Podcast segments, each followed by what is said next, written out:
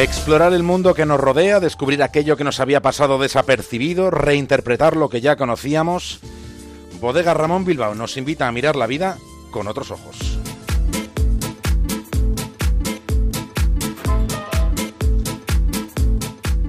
La vida desde la estación de radio que tenemos en un faro en el Cantábrico. Lo siguiente en la brújula es una conexión con Punta Norte, con Javier Cancho. Y en el capítulo de hoy, el hombre que detuvo al desierto.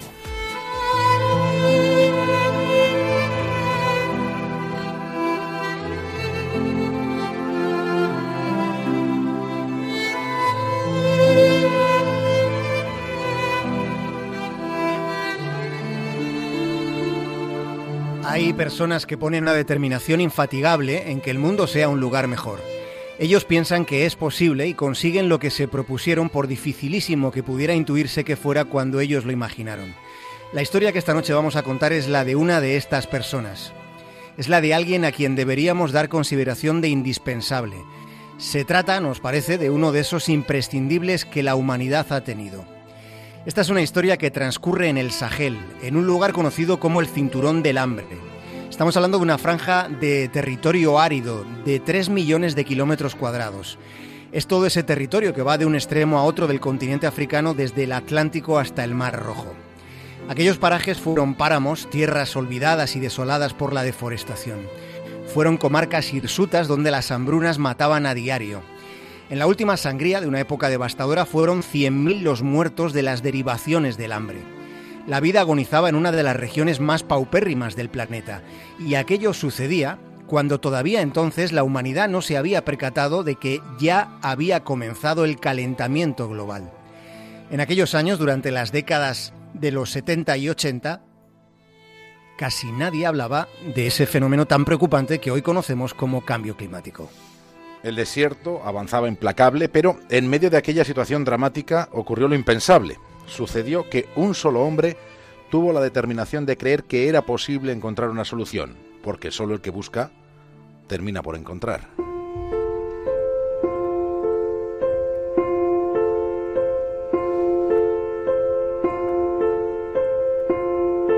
Se llama Jacouba Sawadogo. Al principio todos le tomaron por loco pero fue él quien consiguió lo improbable, logró detener el desierto. Las sequías eran tan consecutivas como extremas. La deforestación aumentaba también porque los nativos encontraban en la leña el único recurso para calentarse y para cocinar. Fue en 1974 cuando Yacouba pensó en que algo debía poder hacerse para tornar aquella situación terrible. Fue entonces cuando se dispuso a frenar el imparable avance del desierto. Fue cuando solo tenía 15 años y sus vecinos abandonaban las aldeas porque las tierras que las rodeaban habían quedado estériles, estaban resecas. En aquellos días en que todo se desvanecía a su alrededor, en la región de Gourga, Yokouba pensó que la única posibilidad era no retroceder. Y no dio un paso atrás en un lugar donde fracasar significaba la visita de la muerte. Así fue como pensó que la respuesta estaba en el viento, en el viento del pasado y de la madre naturaleza.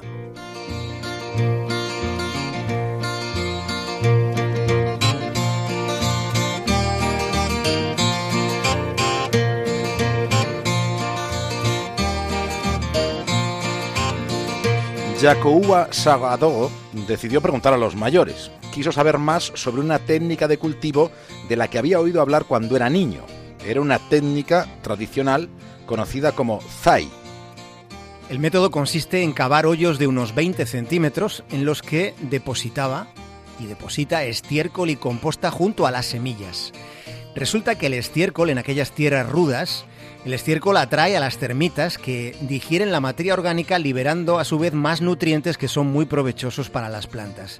Las termitas además crean una red de galerías subterráneas que contribuye después a que el agua circule bajo la tierra cuando llueve.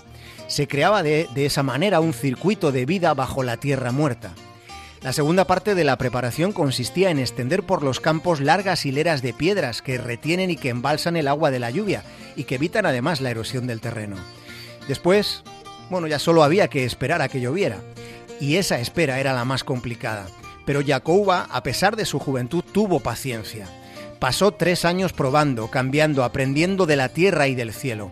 Él ha contado alguna vez que fue obstinado desde niño y estaba convencido de que el zai, aquella técnica de cultivo, podía dar frutos en mitad del desierto.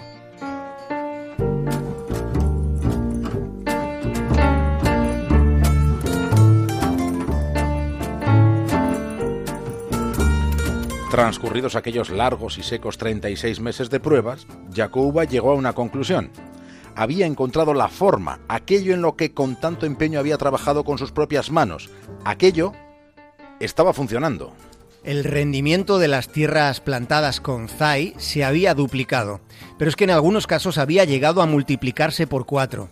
Con el tiempo, lo mucho que crecía de los surcos de la tierra fue fascinando las miradas que tiempo atrás habían sido tan incrédulas. Al principio fueron aquellos que le tomaron por loco o por necio, fueron esos los que se percataron de que algo único estaba ocurriendo en ese lugar en el que ellos habían dejado de creer. La técnica de Yacouba funcionaba, y funcionaba mejor de lo que el mejor de los sueños hubiera imaginado. Al principio fueron los vecinos de la región de Gorga los que le felicitaron. Después serían incluso las incompetentes autoridades de Burkina Faso. Y más tarde, más tarde, los propios expertos internacionales de la FAO, de la Organización de Naciones Unidas para la Alimentación y la Agricultura, Yacouba había conseguido ser escuchado.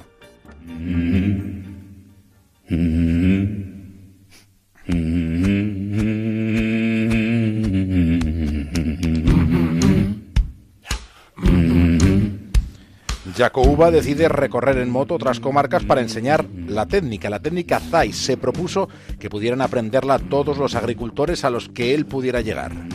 Uba enseñaba y aprendía, y aprendiendo decidió mejorar el método plantando árboles que ayudasen a mantener la humedad del suelo y favorecieran la infiltración del agua.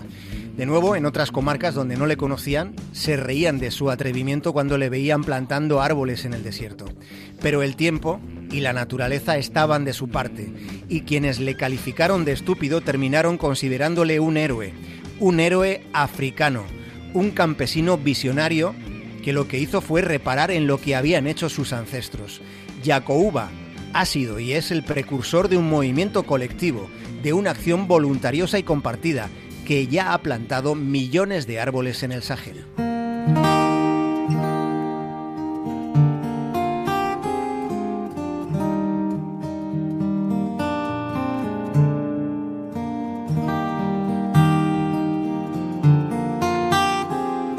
Cuarenta años después, Yacouba y los que le siguieron han conseguido recuperar más de 3 millones de hectáreas de territorio desértico en ocho países del Sahel.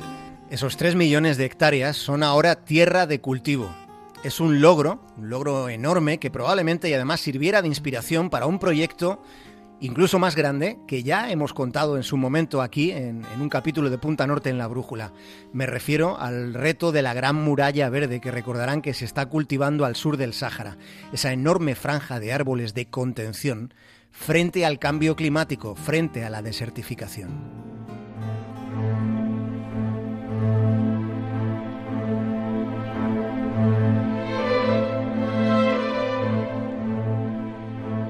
Esta es la historia de Yacouba Sawadogo, hijo de un campesino analfabeto que consiguió demostrar que las soluciones a los problemas de África pueden estar dentro del mismo continente.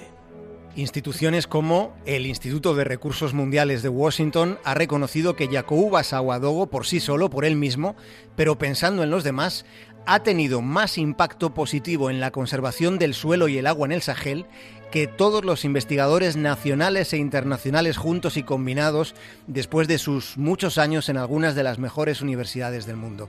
Por eso, hoy, esta noche, ahora mismo, después de hablar de Yacouba, nos sentimos algo mejores, algo menos necios, sabiendo que hay esperanza, sabiendo que siguen existiendo los imprescindibles, personas con la generosidad y el coraje que siempre tuvo, ha tenido y tiene Yakuba Sawadogo, un africano desconocido por Occidente.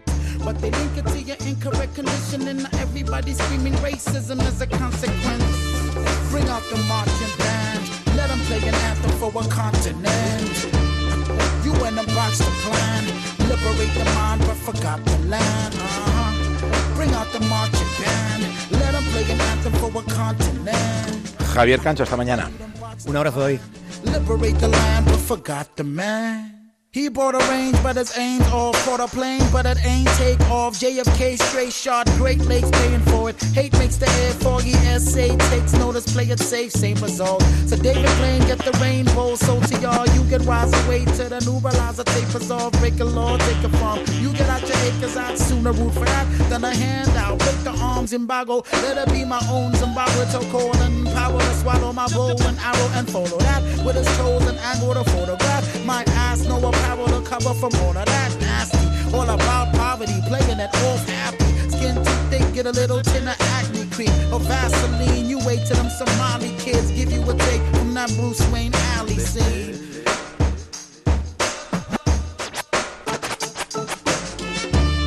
Bring out the marching band, let them play an anthem for a continent.